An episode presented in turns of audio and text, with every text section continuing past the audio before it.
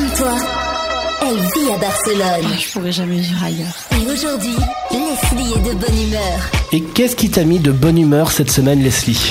C'est Barcelone qui souhaite reconquérir la Rambla. La mairie vient de lancer un concours public international pour définir une stratégie, un projet d'urbanisation et de transformation de la Rambla. Alors le projet sera mis en place par une équipe interdisciplinaire, c'est-à-dire qu'elle se composera de sociologues, architectes, ingénieurs et économistes pour faire en fait un vrai changement culturel plus qu'urbain. Alors l'équipe qui proposera le meilleur projet sera choisie cet été, puis le projet sera affiné pour 2018 pour des travaux qui commenceront en 2019. Alors c'est une bonne nouvelle car en général quand on parle de Barcelone, les gens pensent souvent à la Rambla. C'est un axe central de la ville mais dont l'image est un peu entachée par les restaurants un peu attrape-touristes, les vendeurs ambulants, etc.